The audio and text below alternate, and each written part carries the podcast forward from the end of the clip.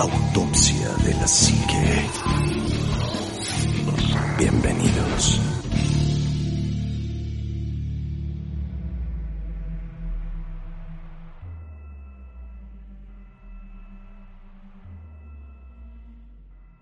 ¿Qué tal amigos? Buenas noches, bienvenidos a Autopsia de la Psique.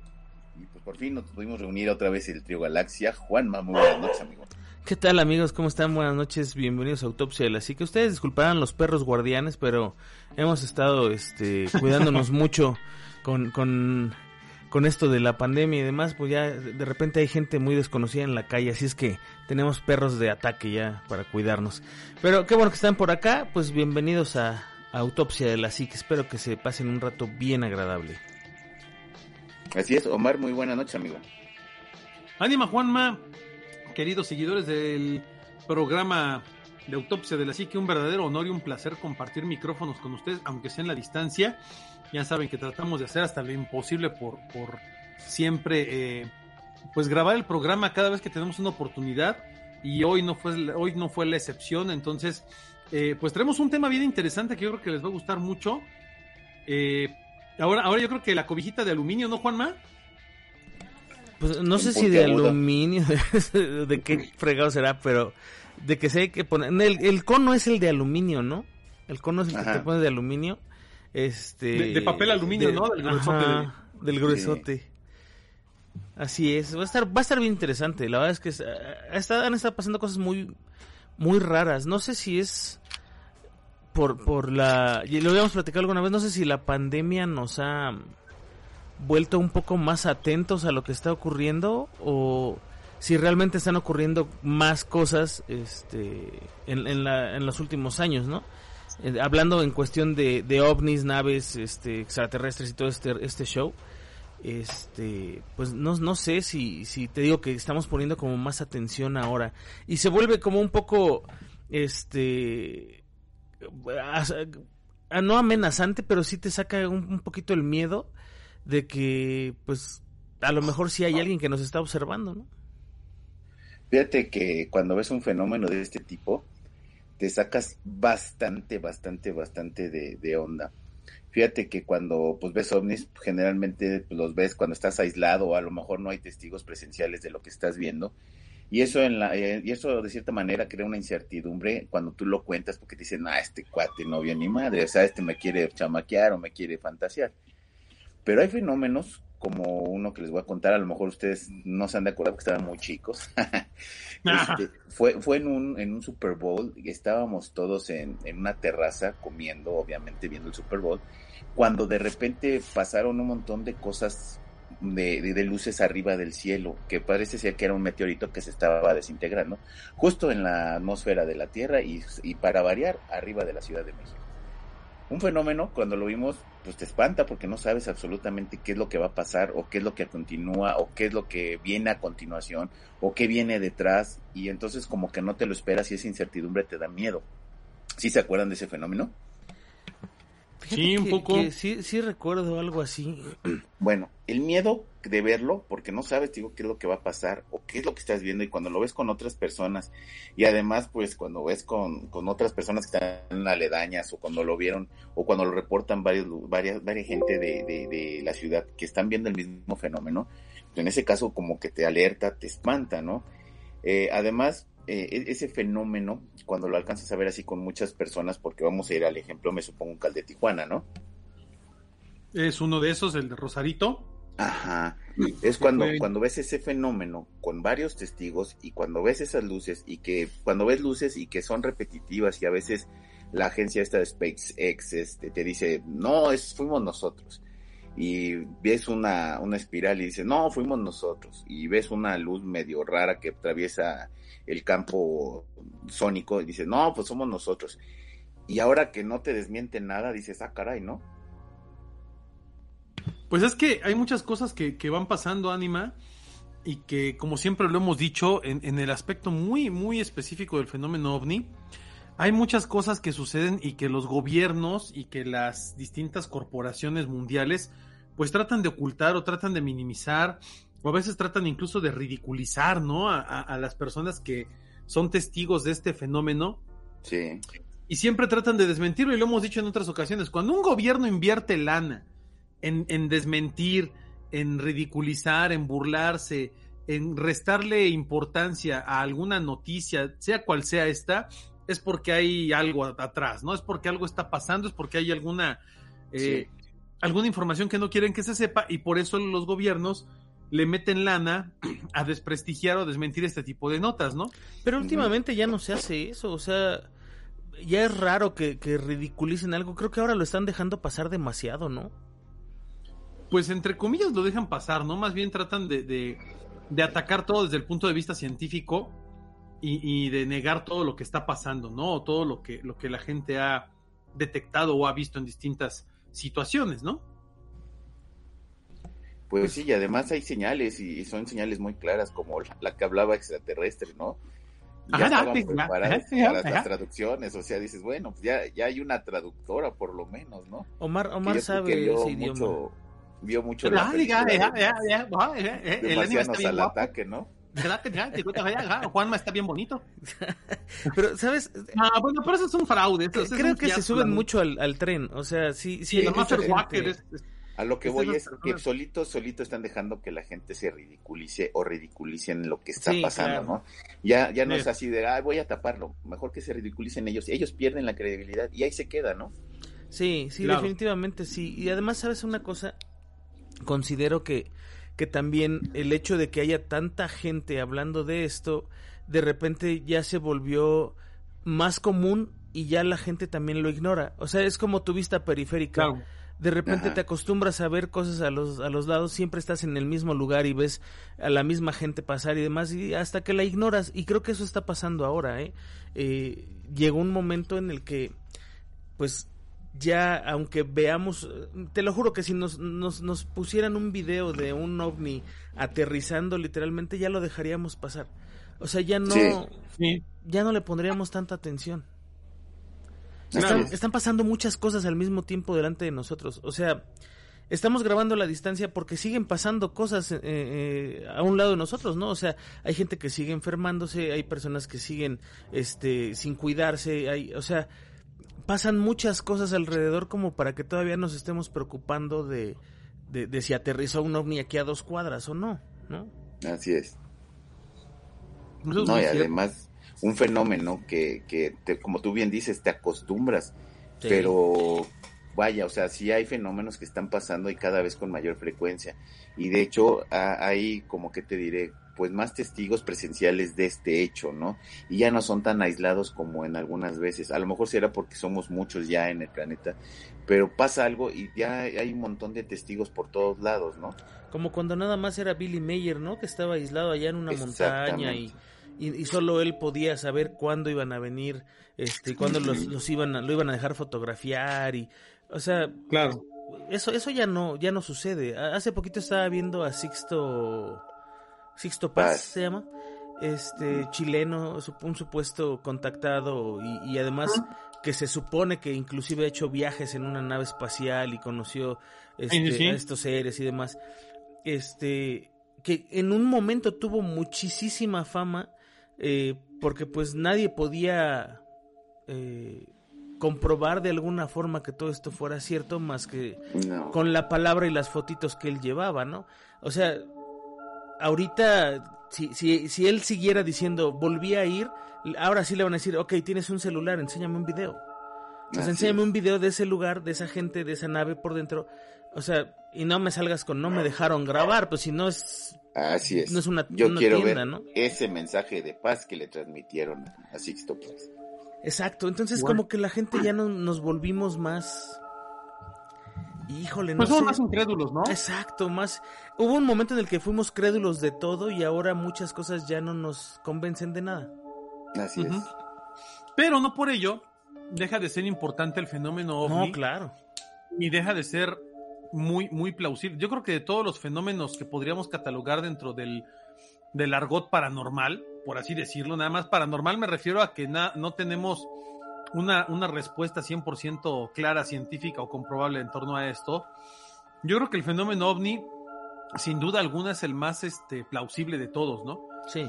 Eh, más allá de fantasmas, demonios y ouijas y cosas así, el fenómeno ovni es el que tiene más probabilidades porque incluso a nivel científico hay, y, lo hemos platicado, ¿no? Hay muchas ecuaciones y fórmulas matemáticas que garantizan que hay vida en el universo y que no solo hay vida, sino que hay vida inteligente. De eso a que tengamos contacto con ellos, bueno, es otra historia, ¿no? Pero claro, la, la, la vida extraterrestre es, es 100% probable. Segura. Si no es que 100% segura, ¿no? Tal vez no como la, la, imaginamos, pero bueno, por algo está ahí. Ahora, la gente tiene la, la, idea o el concepto de, de ovni platillo volador. No, ovni es cualquier objeto identificado que no tiene forma, que tiene forma este transparente, translúcido, como sea, que esté en el cielo que no lo podemos identificar. Eso es la palabra ovni, o sea, no es, nada más platillos voladores. Hay, hay, hemos visto plasmas, bueno, yo no lo he visto, he visto videos de plasmas que están flotando en la, en la atmósfera. Hay quien dice que hay como una especie de ballena de plasma arriba en la atmósfera. O sea, hay cosas que son ovnis, o sea, objetos voladores no identificados, ¿no? Pero, pero además digo, de, sí, de que no debemos confundirlos como... Eh vida extraterrestre, como, como provenientes del espacio exterior o de otro planeta, también es cierto que hay cosas que son no identificadas, que ya no se llaman ovnis, ¿no? Ya tienen otro nombre según eh, eh, Estados Unidos. Este, a ver si ahorita me acuerdo cómo se llaman.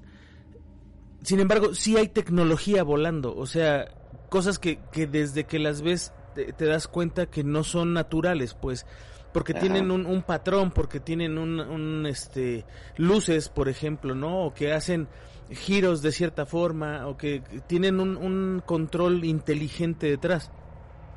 O un ápice de lógica o de inteligencia. Sí, o sea, es, es mucho más lógico, no, no son este nada más una bola de luz que se ve en el cielo, como, como hemos visto muchas veces y que se ha confundido con un ovni, cuando realmente es un fenómeno meteorológico, ¿no? Eh, pero esto está pasando y, sigue pasando y sigue pasando en todo el mundo. Hace unos días eh, veíamos lo que decías tú, ¿no? Del Rosarito, de, unas luces, una supuesta nave que se ve tanto en México como en Estados Unidos. Eh, y, se le graba, y, y, ya se le graba con, con, pues con una alta definición, entre comillas, ¿no? La distancia es mucha, pero bueno, ya el video tiene una definición bastante más plausible. Y sin embargo, a pesar de que es una nota es ahora importante, pues como que nadie la tomó muy en serio, ¿no? ¿Qué fue, qué fue lo que pasó en Tijuana, Anima? Pues vimos como tres luces. Bueno, yo el video que vieran, después se hicieron seis, después regresaron a ser tres, pero son tres luces en, en, lo, que, en lo que vimos la mayoría, ¿no? Ahora, oficialmente, Ajá. oficialmente, así de manera 100% oficial. Pero descríbelo, descríbelo. Eran tres luces en forma esférica. Eh, Eran este, luces naranjas, rojas, blancas, de forma esférica, que estaban eh, organizadas en líneas de tres que parecían formar una especie de, parecían ser parte de una especie de semicírculo o algo parecido. Estas luces se vieron sobre Tijuana, eh, San Diego, este, Rosarito y algunos otros lugares cercanos a esa zona. pero, creo. Exactamente.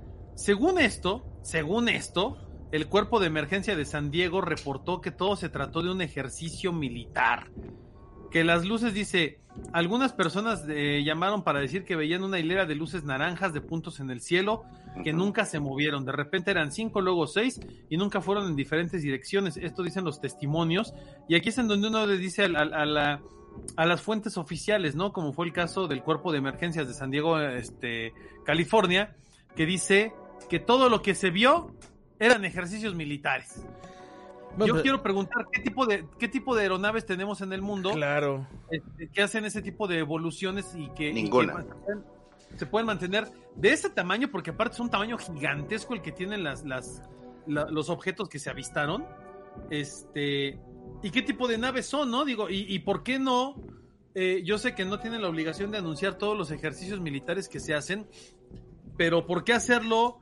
a esa hora en donde todo el mundo lo puede ver, supuestamente los ejercicios militares para mantenerse secretos se realizan en lugares como el desierto de Nevada, Mojave, Nuevo México, etcétera, ¿no? ¿Por qué carajos hacerlo arriba de la ciudad, donde se ve todo, no? Pues porque, mira, lo que pasa es que yo creo que ahí sí ya intentaron tapar el, el, hecho, ¿no? Eh, la realidad es que, como dices, no, no tenemos una nave así y dudo mucho que secretamente como fue, como pasó con, con otras naves que sí las teníamos y se confundieron con ovnis en, en, muchas ocasiones porque la gente no las conocía. Este, dudo mucho que tengamos todavía la capacidad de, de, de, tener una nave de ese tamaño y mantenerla estable en el cielo durante todo ese tiempo. O sea, te creería si las luces se estuvieran moviendo a una velocidad X y cambiaran de, de, posición durante todo el ejercicio, ¿no? O sea, empezaron en, Rosarito, terminaron en, no sé, veto a saber, en San Diego o donde quieras, este, porque se mantuvieron en movimiento. Sin embargo, estas luces están estáticas en un lugar.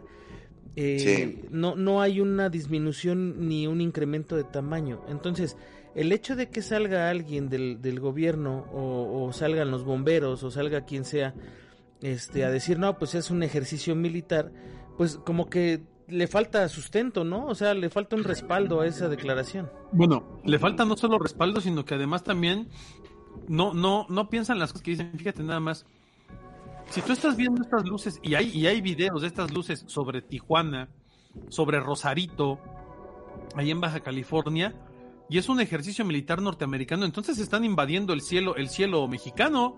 Pues ¿Por qué, no hay, por, qué no hay, ¿Por qué no hay una respuesta por parte del gobierno mexicano diciendo, oye, si se autorizó un ejercicio militar, así, así, asado? O sea, ese tipo de... Digo, vamos a ser honestos.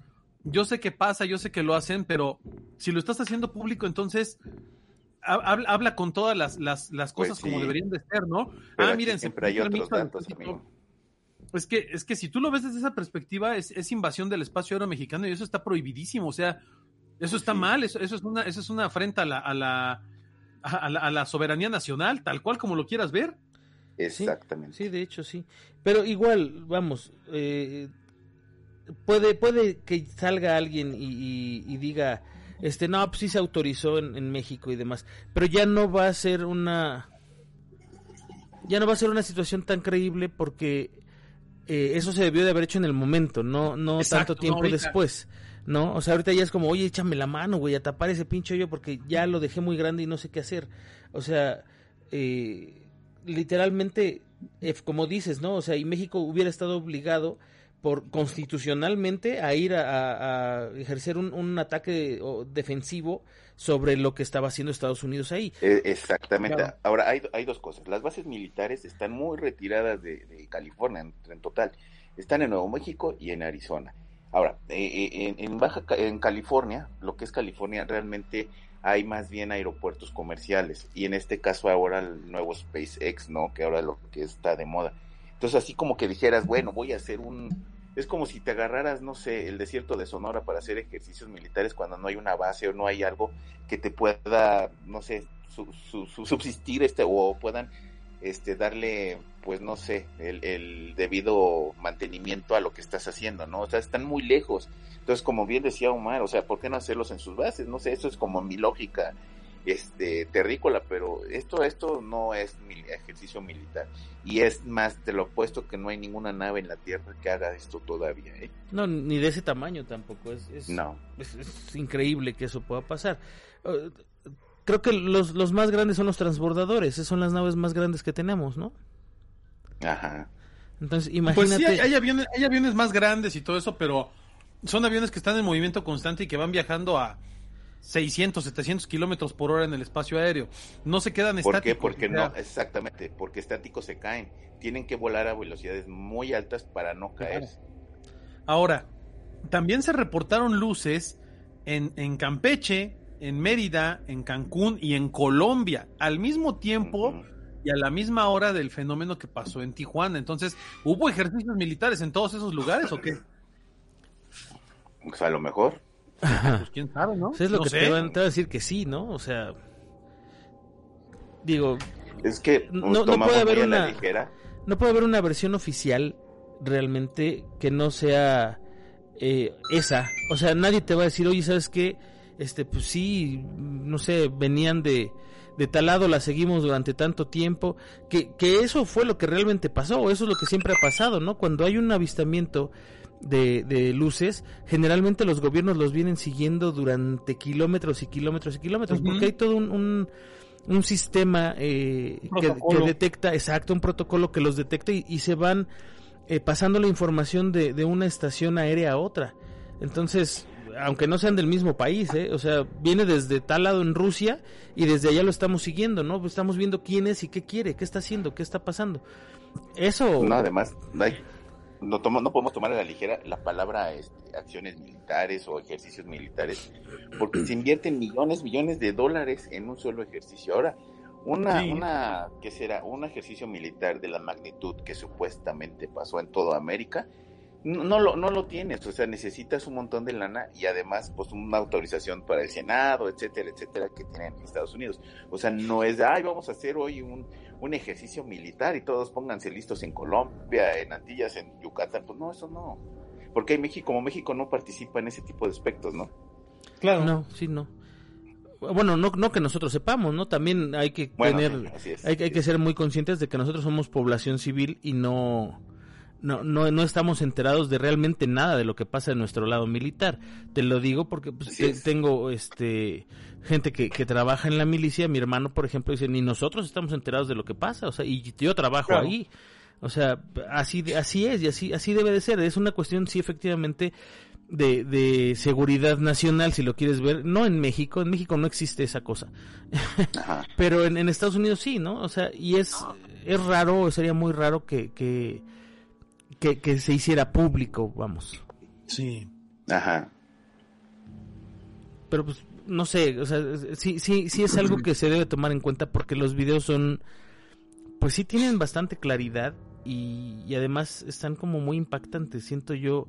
eh, ya una vez que, que supimos que el video de la mezquita, por ejemplo, era falso, este, pues ver un video otra vez con una calidad pues superior inclusive al de la mezquita, este, en, en internet y que esté haciéndose viral, pues llama mucho la atención, la verdad. Oye, Pues Juan, fíjate que hiciste un comentario hace rato, casi al principio del programa, que llamó mucho mi atención. ¿Lo del perro? No, aparte. saludos, saludos a Lee Walk y a Y a Logan. Logan. No, fíjate que eh, me estaba acordando yo, mencionaste precisamente a Sixto Paz, a este su- supuesto contactado peruano, que, que es muy famoso. Nunca hemos hablado de Sixto Paz, fíjate. ¿No? Y, y tiene una historia bien interesante porque él incluso lideraba o lidera un culto, una especie de culto, que, es, eh, que es la misión Rama, que es esta supuesta misión de gente de, de contactados y de, y de personas que siguen a Sixto. Paz de manera casi por eso Religiosa. te lo digo, ¿no? Ujú. Sí, sí, sí, casi religiosa. Por eso digo que es una especie de. Parece grupo sectario. En donde eh, originalmente la intención era formar gente que se convirtieran en estrellas. Fíjate nada más, ¿no? Este, que, que esta idea era que estas personas fueran contactadas por distintas entidades extraterrestres y que, y que eso les diera como una especie de, de iluminación, ¿no? Cosa que nunca pasó, obviamente, en los años 70, que fue cuando andaba muy metido con este negocio, y que disuelve en 1990, aunque sí dejó un legado porque hay varios grupos rama que siguen funcionando a- a- en, en- en distintas partes del continente americano, incluso en España. Pero fíjate que Sixto Paz, este, pues le pasó lo mismo que a, Ma- que a muchos, ¿no? Que a Billy Mayer y que algunos otros supuestos contactados, como tú dices, nunca, este, pues nunca, nunca demostró nada y nunca tuvo una especie de, eh, de, de seriedad en sus afirmaciones, en lo que él especificaba.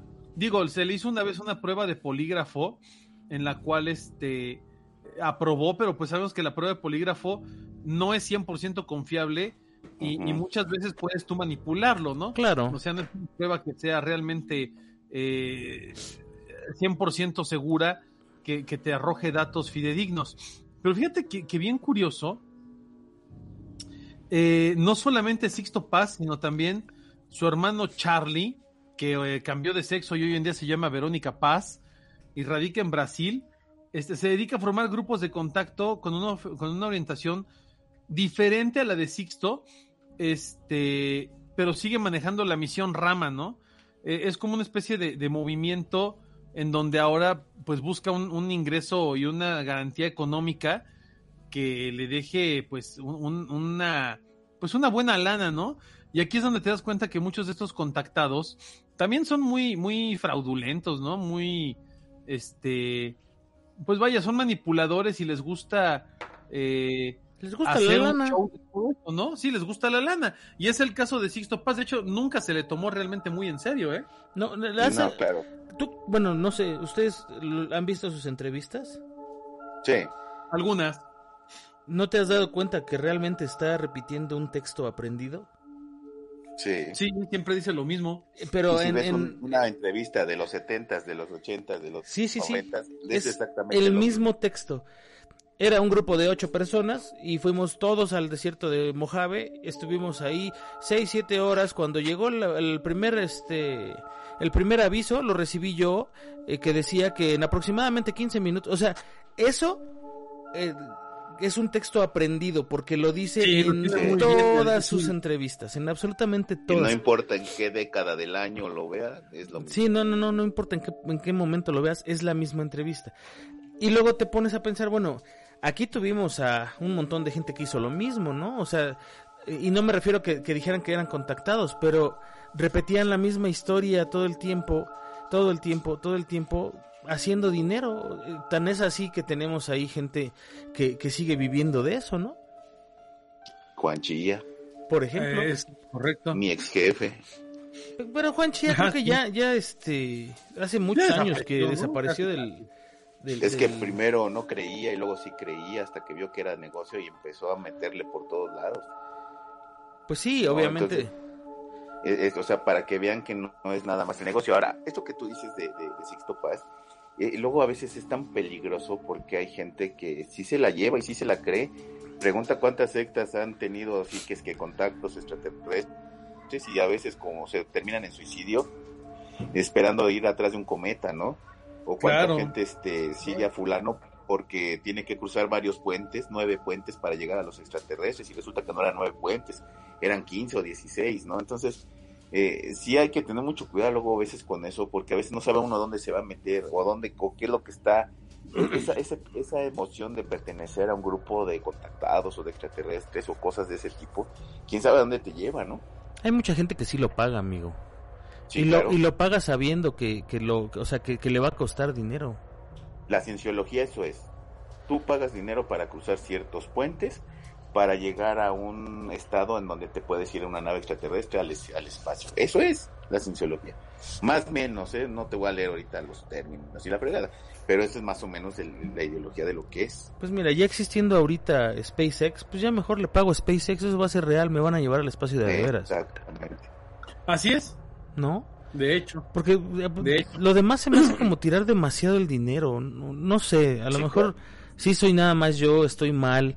Este, yo soy una persona que fielmente y, por convicción propia y por experiencia propia creo en, en, que hay ah, yo también vida extraterrestre, ¿no? Eh, cuando menos, si no vida extraterrestre, cuando menos creo que existen los objetos voladores no identificados tripulados inteligentes, porque los he visto.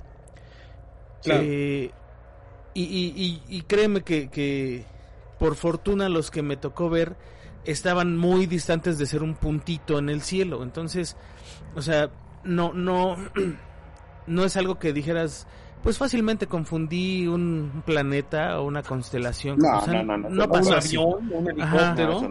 o un dron. O sea, porque cuando los vi los drones ni existían. Entonces, claro.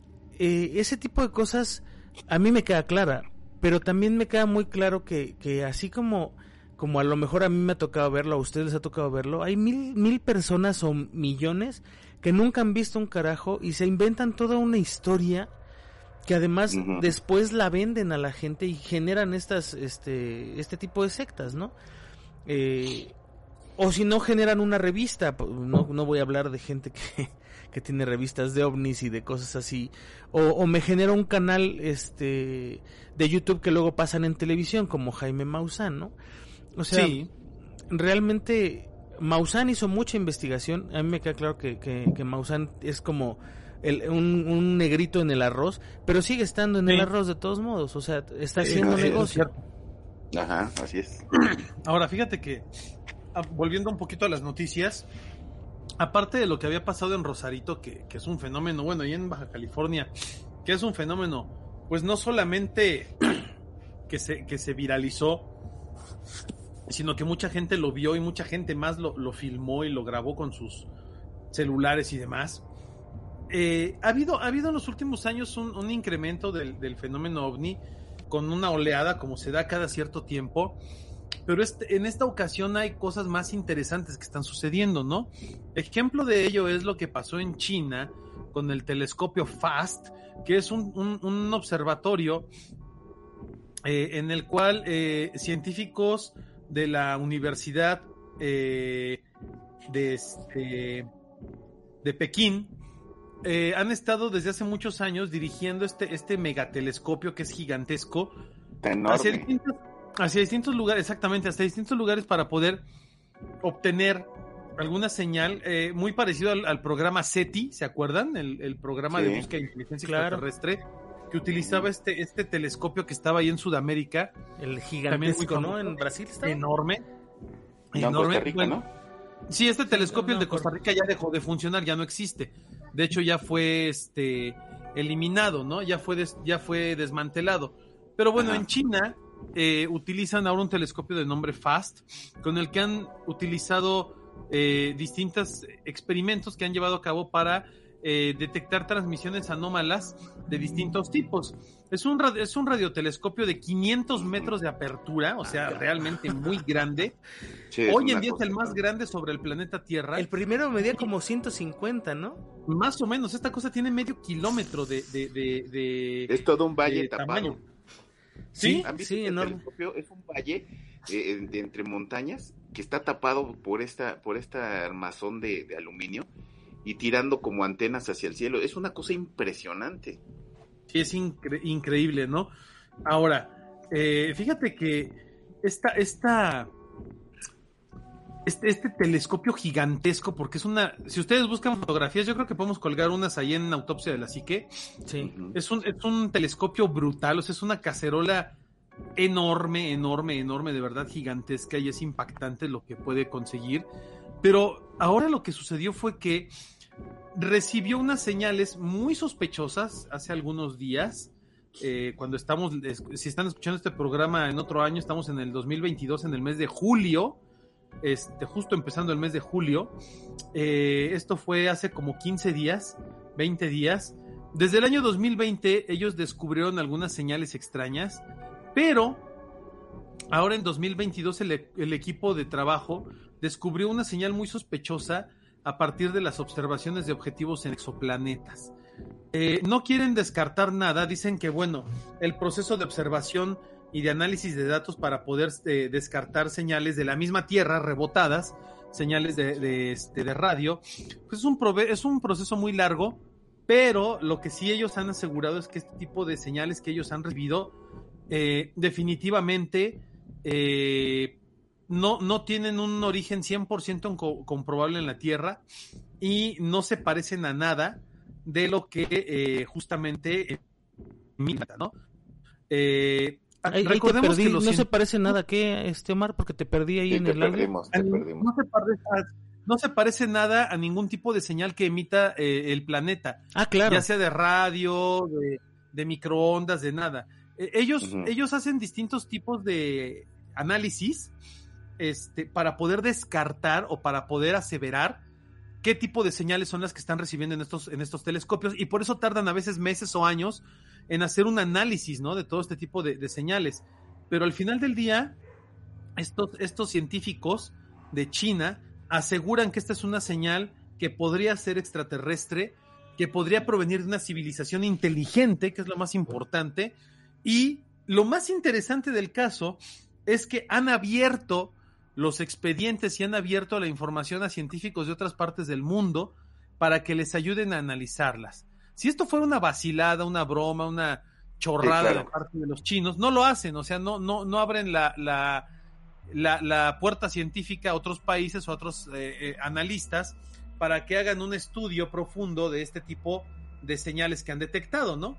Entonces, aquí es en donde, por ejemplo, países como la India o como China se han preocupado realmente por sacar a la luz distintos tipos de información que durante muchos años gobiernos como los europeos o el mismo gobierno norteamericano se dedicaron a ocultar y a tapar de mil y un maneras, ¿no? Exactamente, mira, eso es lo que iba. China hace 15 días saca esto de los mensajes de, que no han podido decodificar, que es la palabra que ellos dijeron, y que no han podido decodificar ningún mensaje. Otro, eh, hace también, no sé, tiene cuestión de 7, 8 días, sacaron fotos otra vez de la luna en altísima resolución.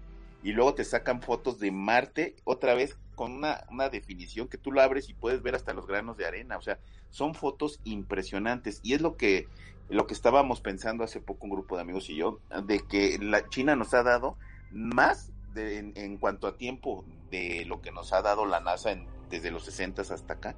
Y China nos ha dado todo así, órale, es lo que encontré, esto es lo que hay, esto es lo que pasa y la India y Pakistán, que son los otros dos países que están a, no, no a la par de, China, pero sí que tienen también ciertos recursos ilimitados para este tipo de cuestiones, están haciendo casi lo mismo, están, te están mandando todo lo que están encontrando sin, no sé, a lo mejor debe haber alguna censura, me supongo que debe de haberlo, pero te están mandando fotos, esto es lo que encontramos, esto es lo que hay, estos son los granos de arena de Marte, estos son los que hay en la, en la Luna. Entonces te lo están mandando todo tan rápido que la NASA en tanto tiempo no nos ha podido dar a veces una, una foto del rover, una, una foto del Voyager, pero son cuestiones muy, muy aletargadas. Y China y, y, y, en este caso la India te están dando la información muy rápido. Que yo creo, Anima, y aquí tiene, tiene que ver algo bien importante, y es que yo siento que Estados Unidos se quedó muy estancada en el programa espacial, ¿eh? Sí.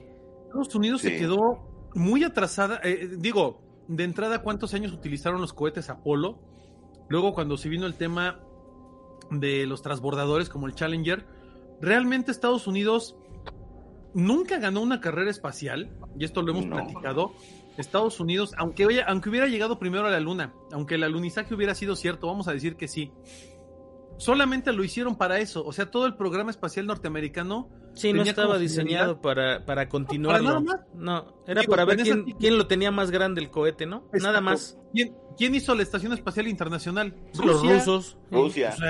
y Rusia, junto con China y junto con la India, están años, años adelantadísimos a la tecnología aeroespacial de los norteamericanos. Sí, Estados Unidos mandó un rover a, a Marte pero todos sabemos que el rover y que, y que las, las, estas ondas y estos vehículos no tripulados que han llegado a Marte son eh, no solamente norteamericanos, son en conjunto con tecnologías de otros países. Unión Europea, China, Francia, este, digo, Francia, Inglaterra, Alemania y de otros países orientales como China, la India, Japón, que han invertido mucho dinero también en esto. O sea, Estados Unidos siempre se pone la banderita, ¿por qué?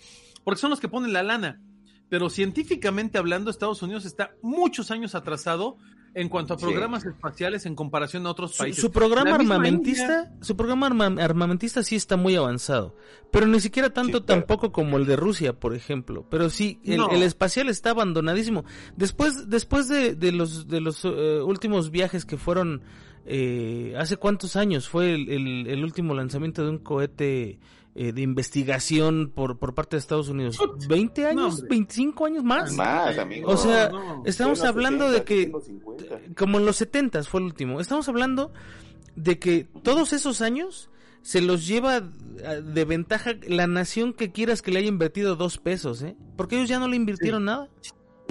¿No? Simplemente, ¿cuántos viajes hicieron a la luna, no? Sí, sí, sí. O sea, Estados Unidos sí tuvo un programa que fue, fue todo el programa Apolo desde los años 60 hasta los años 70. Antes el programa este, Gemini, antes el programa Mercury, que fue el primero de todos los programas espaciales, junto con el cohete X-15. Pero después vino el Apolo, vino el Soyuz, que fue en conjunto con los rusos. Y luego vino el programa de transbordador espacial, que fue del 72 hasta el 2011, que fue cuando dejó de funcionar. Eh, fuera de ahí, si hablamos desde del 2011 para acá, Estados Unidos no ha aportado prácticamente nada en temas de, carrera espacial o de, o de eh, misiones tripuladas. Mira, lo que pasó, por ejemplo, con, con SpaceX, lo que hizo Elon Musk, eso fue algo particular. Eso fue algo de, de, de un privado, ¿no? No, y no tiene la tecnología de punta. O sea, no, claro. Ellos hicieron un viaje nada más para llegar a la órbita, hacer una órbita y luego regresar, ¿no? Así es. O sea, no. Elon Musk dice que, quiere hacer un millón de cosas, pero pues la verdad es que no, no tiene los recursos, aunque sea el hombre más millonario del mundo, no le alcanza la lana para estar enviando cohetes cada ocho días, ¿no? Sí, no. Eso es imposible. O sea, no hay una sola persona. Te digo, Elon Musk tenga la cantidad de dinero que tenga, no tiene. Lo, que, lo que Elon Musk eh, tiene ahorita en fortuna que son este. Fíjate, te voy a poner en el 2022. Está por debajo de los 200 mil millones de dólares. La fortuna de Elon Musk. Ahorita, ¿no? Este. Son, son menos de 200 mil millones de dólares. Y el presupuesto de la NASA nada más. Ahí te va. Para un viajecito sencillo espacial es, es prácticamente la mitad, ¿no? El, presupuesto de este año de la NASA, nada más el presupuesto de este año que le otorgó Joe Biden a la NASA, fue de 24.800 millones de dólares. O sea, estamos hablando de que... Pero, eso, pero ese rubro no es para viajes espaciales, es para investigación. Exacto. Y mira, ahí te va. El presupuesto para el 2022 de la NASA eh, es uno de los más grandes de toda la historia. Son 24 mil millones de dólares y 760 millones de dólares eh, extras, que, pueden funcionar para distintos, distintos tipos de, actividades, ¿no? Eh, estamos hablando de que, de que esto es, vamos a ser honestos, la NASA está recibiendo un presupuesto anual de casi 25 mil millones de dólares, pero ya tiene una infraestructura tasada en cientos de miles de millones de dólares que se ha realizado durante años. Y no se diga Rusia. O sea, aunque Rusia no haga ruido, el presupuesto, el presupuesto para, para, eh, para investigación, este aeroespacial. Es, investigación espacial y, demás. Digo, no, no existe, eh, no existe un dato fidedigno, porque ya sabemos que Rusia es, total y completamente hermética, ¿no? Pero se habla de que Rusia no, además aproximadamente... y nunca se entera nadie. Dicen, fíjate, dicen que Rusia aproximadamente destina cerca de 11 mil millones de dólares anuales para investigación espacial en su agencia. Esto son datos del año 2006 al 2015. O sea, no hay como, no hay como tanta información. Aunque Rusia ha recortado el presupuesto de sus programas espaciales, eh, Rusia tiene todavía un proyecto para desarrollar en 2023 su propia estación eh, espacial, porque recordemos que aunque la Estación Espacial Internacional fue diseñada mayoritariamente por los rusos, no es de eh, ellos, es de, varios países. de ellos. Y existe ya el plan de desarrollo de 2023 para que Rusia destine eh, lo que son 37.760 millones de dólares en esta pura investigación para desarrollar la, estación espacial rusa, 100% de ellos, con lo cual estamos hablando de un récord histórico en Rusia en cuanto a investigación espacial, y eso que recortaron el financiamiento, o sea, estamos hablando de que eh, el, gasto de, Rusia es aproximadamente de un 10 o 15% más arriba que el de los Estados Unidos en cuanto a investigación espacial. Y esto es algo impresionante, o sea, pese a la crisis económica que tiene Rusia, pese a los problemas que ahorita tiene con esta guerra que se está llevando a cabo con Ucrania, pues no dejan de meterle billete a todo esto, ¿no? Eh, eh, exactamente, mira lo que te iba a decir, la estación espacial cuando surge es, era un proyecto completamente ruso, no había otro tipo de inversión más que los rusos. Y de hecho eh, había el último astronauta ruso como tal, bueno, no ruso, de la Unión Soviética como tal, eh, se quedó allá arriba nueve meses porque fue justo cuando vino lo de la perestroika, la caída del muro de Berlín. Exactamente, y, no, había cómo bajarlo. No había cómo bajarlo porque la nueva administración no sabía qué hacer con él. Entonces, eh, cuando él se va era de la Unión Soviética y cuando regresa ya no, ya no existe la Unión Soviética como tal, es, rusa. Entonces, eh, en este tipo de crisis, la Unión Soviética dice, yo no quiero perder la estación espacial, necesito inversión se asocia con la agencia, la, Euro, la, la, agencia espacial europea y ellos son los que invierten precisamente eh, un montón de lana para que no se caiga esa estación espacial. y después eh, viene una inversión bastante fuerte de Estados Unidos. Dice, bueno, yo te ayudo, pero pues déjame poner conexiones para mis transbordadores, cosa que creo que nunca ha pasado, ¿sí? Que nunca Pues llega no, un transbordador a la estación espacial, pero bueno, tienen los conectores que fue los que puso Estados Unidos y creo que arregló los baños. Se nos burlábamos del Big Bang Theory, pero era muy Ah, es cierto. los baños. Entonces, este, creo que me metieron bastante inversión y era ya una comunidad pues, ya internacional para esa, esa estación espacial. Rusia sigue mandando cohetes al espacio y a veces no te das cuenta ya hasta que regresan con la información que ellos requieren, ¿no? Entonces sigue mandando cohetes. eh, de hecho, la, hay una, un viaje turístico en Rusia donde te llevan a ver los cohetes, cómo, cómo están, que son impresionantes, se me hacen así como muy, muy vintage la estación espacial. No sé si puedan verla, vean las fotos, están increíbles. Y, y, siguen mandando cohetes al espacio. Entonces, eh, aún teniendo el, presupuesto reducido, siguen siendo en cierta manera punto como de, de, de, referencia de la carrera espacial, porque a Estados Unidos jamás se le ocurrió hacer una estación espacial. De hecho, la estación espacial que tenía pensada Estados Unidos era en la Luna, cosa que jamás sucedió. Ahora, tú hablas de presupuestos. Los presupuestos que tiene la NASA no son para viajar al espacio, son para No. investigación. De aquí a, creo que son de aquí a cinco años de pura investigación. ¿Por qué? Porque quieren llegar a Marte. Entonces tienen que buscar la investigación sobre las colonias, sobre los frutos, sobre la, la, la- cómo sembrar, cómo obtener alimento, cómo tener agua. O sea, un montón de cosas que quieren tener antes de llegar a Marte. Entonces, no es un presupuesto para ir al espacio, sino es un presupuesto de investigación, ¿no? Claro. Mm. Eso es bien importante entenderlo, porque volviendo al tema de Elon Musk y todas estas inversiones privadas, bueno, lo que Elon Musk haga para viajar al espacio que sal- ha salido de su bolsa, este, se va a acabar. O sea, porque Sí, además no es el único negocio en el que él tiene gastos o, o no es el único negocio en el que él tiene inversiones. Eh, él está con lo de Tesla, está con lo de lo de este SpaceLink, eh, tiene, está viendo lo de Twitter, o sea, hay muchas cosas en las que él tiene su dinero metido y no puede destinar estos 200 mil millones de dólares que él tiene de fortuna todo a la investigación de, de- al desarrollo de No, aeronaves claro, no. espaciales, ¿no? No, pues imagínate, si, si hace eso y, y es un negocio que no fluctúa, imagínate qué va a pasar. O sea, él sigue recibiendo su millón de dólares diario, ¿no? O sea, eso, Ah, eso claro. es indudable. Pero, Ajá. pues, o sea, también el, el deshacerse de ese dinero y que no que no puede alcanzar el nivel que necesita para, para realmente ser importante, pues se lo va a acabar. O sea, realmente se lo va a Sí, terminar porque es- investigación que no está dándote todavía resultados. A lo mejor a, a, no sé, de aquí a 20 años te empieza a dar resultados todo lo que investigaste o todo lo que usaste para salir al espacio. Ahorita es increíble ver una nave espacial de estas de las SpaceX que salen eh, controladas por una tableta. Cuando antes Sí. toda una investigación para salir, por ejemplo, los del Apolo que bien mencionabas, era, era dificilísimo con la tecnología que había subir al espacio.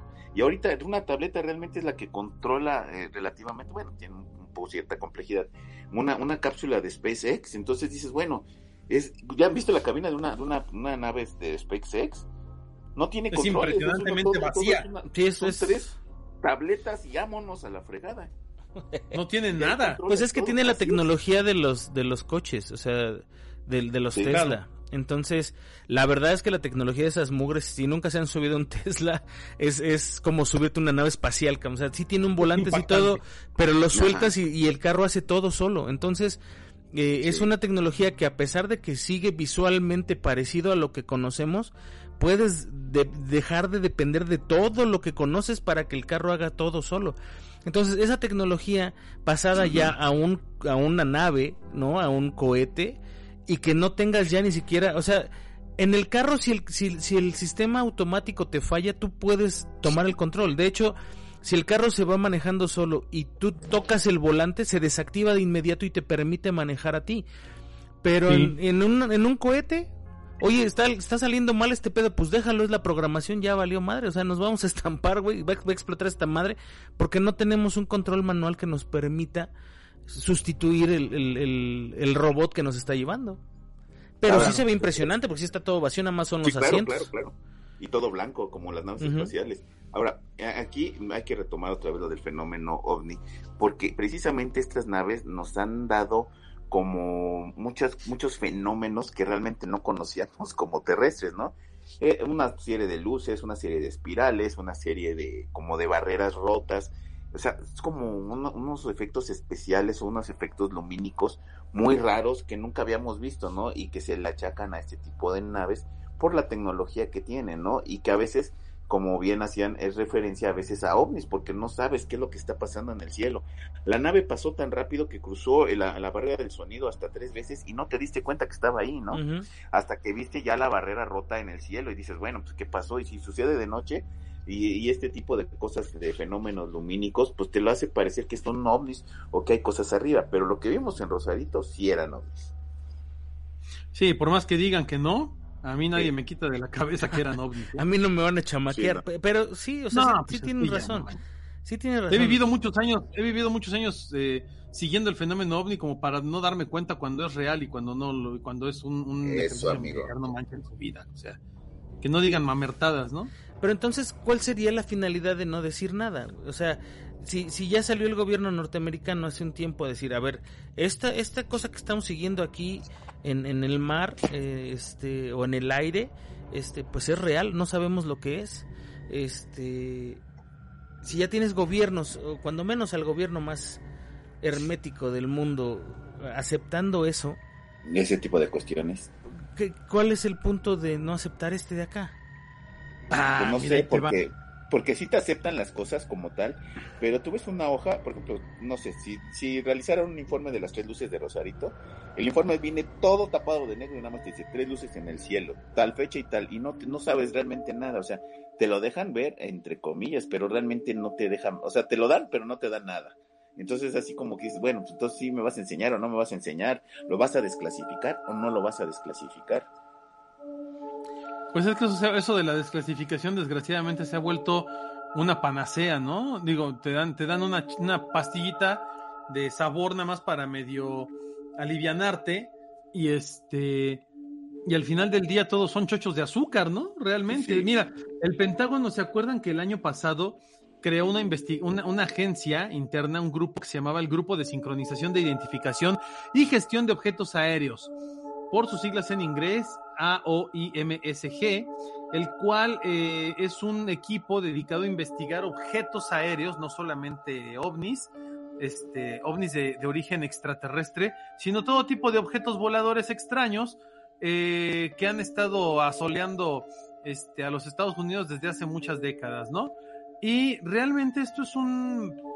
Esto, esto, esto también es para generar presupuestos y para generar dinero, porque al tener una agencia donde dices, ay, ahora tenemos esta, esta nueva agencia dentro de la agencia o esta nueva oficina dentro de la agencia, este, pues requerimos más billete, ¿no?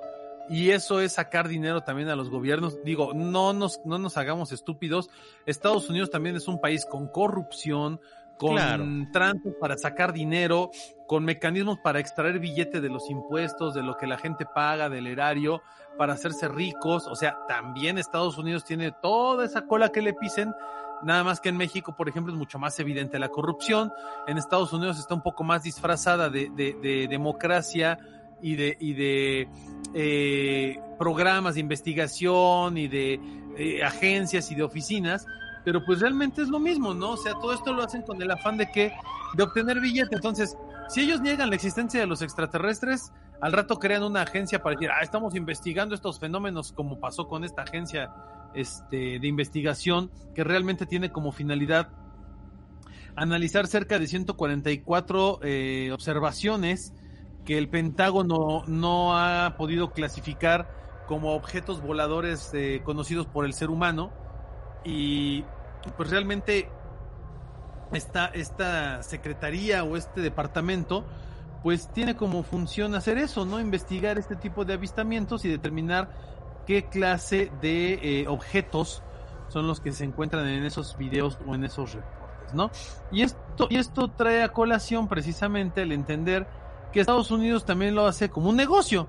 O sea, realmente Estados Unidos también del fenómeno ovni ha hecho un negocio multimillonario Ah, sí, y, claro. Y, mientras Estados Unidos no diga que es real, mientras Estados Unidos no diga que existe y que, y que es 100% fidedigno, creo, yo, creo yo, creo yo, Estados Unidos va a poder seguir ejerciendo eh, incertidumbre, miedo y poder sobre los ciudadanos norteamericanos y otros países del mundo para obtener beneficios. Y no solamente hablo del fenómeno ovni, eh, me refiero a cualquier tipo de fenómeno que, que se presente o cualquier otra situación como guerras y demás. Los norteamericanos están muy acostumbrados a obtener raja de todo. Sí, claro. Y esto no es la excepción. Y esto no es la excepción, ¿no? Entonces, eh, ellos, ellos al negar que existe el fenómeno ovni, generan incertidumbre en la población porque no lo niegan al 100%. Ay, es que no sabemos lo que es. Y como bien dice el ánima, ¿no? Ahí vamos a desclasificar este documento que trae 67 páginas bien interesantes donde nada más puedes leer ocho palabras, ¿no? no manches, ¿para qué me sirves la madre pues este, si no me dejas ver nada, ¿no? Sí, pero finalmente te dieron un documento, ¿no? Y en tus manos tienes un documento que estuvo guardado en un en, en una gabinete o en un este en un archivo este de, de, alto secreto, ¿no? Y dices, ah, seguramente ya tengo algo. Presidente, ¿no? Sí, claro, o sea, pero pero ya te dieron algo, lo, lo que sea, pero ya te dieron algo y entonces alimentan esa parte de están aceptando que es verdad. Creo, creo que tiene mucho que ver con eso, claro. Sí, siento yo que va también por ahí. O sea, con el hecho de decir, este, ahí está, pero no es. O sea, taparle el ojo al macho, ¿no? Podría ser, pero quién sabe, ¿no? Así es, pero bueno, esta, esta plática nos puede dar como para chorrocientas mil horas. Se lo apuesto que así, así es porque lo hemos platicado nosotros fuera del aire, amigo. Así es que yo sé que nos podemos tardar como 50 mil horas hablando de esto porque es un tema que nos apasiona y, que pues nos gusta mucho. Pero bueno, lamentablemente se nos acabó el tiempo, ¿no? Chale, Les voy a mandar unos saludos aquí en, el Face. Para Diego Ramírez dice un saludo para él y su esposa que siempre nos escuchan desde Aguascalientes. Hay un abrazo eh, Javier eh, que está esperando ya los próximos capítulos.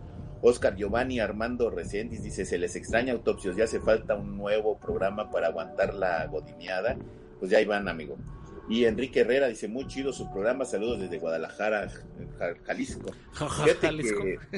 ajá, quiero también yo, a, nombre mío y de mi familia, eh, una disculpa porque sé que no grabaron por mi culpa, por mi situación que presenté ahora en, hace, en estos 15 días que he estado muy mal, eh, inclusive anímicamente falleció mi señor padre y pues obviamente pues fue un golpe bastante duro y, que respetan ustedes este, este duelo porque me dieron mucho tiempo para, para yo analizarlo y poderlo ya pues este ya tener procesado en mi cabeza y después venir con esta porque todavía estoy encerrado han de saber tengo aquí el maldito coronavirus encerrado en mi casa entonces, pues ha sido como un golpe tras otro golpe tras otro golpe y pues también quiero agradecer tanto al staff como a los radioescuchas que nos están, escuchas que nos escuchan, que pues es por, por situaciones que a veces son muy ajenas a nosotros, ¿no? Y pues bueno, darles gracias a todos. Amar, muy buenas noches, amigo. No, amigo, gracias a ti, muy buena noche. Eh, gracias a todos los que nos han escuchado, descargan, siguen, apoyan, a todos aquellos que están eh, pues siempre al pendiente de lo que hacemos en la página. Eh, gracias de verdad por estar con nosotros. Recuerden que este es un programa de entretenimiento, no, no buscamos encontrar el hilo negro de nada, ni, queremos, este, ni somos científicos, ni queremos derrumbar las paredes de, la oligarquía humana, ni queremos este, destruir al sistema, ni nos, ni nos, ni nos suda ni nos punza eso, ¿no? Realmente este, este programa es de entretenimiento con, obviamente con la seriedad que nosotros nos gusta darle a, las cosas, porque al final del día el entretenimiento también puede ser de buena o mala calidad, tratamos de hacer algo de buena calidad para ustedes, y pues no se claven, ¿no? Tampoco se, se, se se, se apasionen tanto. O sea, al final del día esto lo hacemos para divertirnos, para divertirlos a ustedes y pues siempre esperando que pasen el mejor de los días, la mejor de las noches y pues eh, ojalá y su semana lo que tengan sea super cacacucu y bueno, que tengan aterradoras noches. Así es, amigo Juanma, muy buenas noches. Pues yo ya me voy al otro programa ese que teníamos de la caja infinita porque aquí son muy poco serios. Este, no, muchísimas gracias a ustedes, eh, queridos autopsios, por, por seguirnos, por escucharnos, por todo lo que siempre hacen por nosotros. Realmente eso no, no tenemos cómo, cómo pagarlo. Eh, muchísimas gracias también a, todas las personas que nos han estado mandando mensajes y que nos han propuesto temas. Vamos poco a poco. Eh, lo decíamos al principio, lo acaba de decir también el ánima es una situación muy complicada de repente tener tantas cosas pasándonos cerca que, que bueno, pues a pesar de que eh, eh, somos tres personas completamente distintas, pues que no vivimos en la misma casa, eso me refiero, eh, decidimos hace un tiempo que esto se tenía que hacer entre los tres la mayor cantidad de veces posible. Entonces, pues, si tardamos un poco por esperar a alguno de, las personas del staff, bueno, espero que, que, se entienda del otro lado también. Este, y pues agradecerles por, por eso, ¿no? Por, por los tiempos que nos dan. Muchísimas gracias y espero que nos hagan el favor de escucharnos en el próximo episodio. Así es, todavía llegaron dos saludos. Lorelei Ero dice: mándenme un saludo, por favor. Saludos, Lorelei. Escucharlos con cualquier tema. Me resultan muy interesantes todos los temas que comparten. Saludos a todos. Gracias. Muchísimas gracias, Lorelei. Karina Aguilar dice: Saludos, chicos. Espero con an chicos, le espero con ansias locas escuchar el nuevo podcast. Que tengan una linda noche lluviosa. Bueno, con todos los saludos. Pues muchas gracias. Yo soy su amigo el anima de Coyoacán y esto fue Autopsia de la Psique.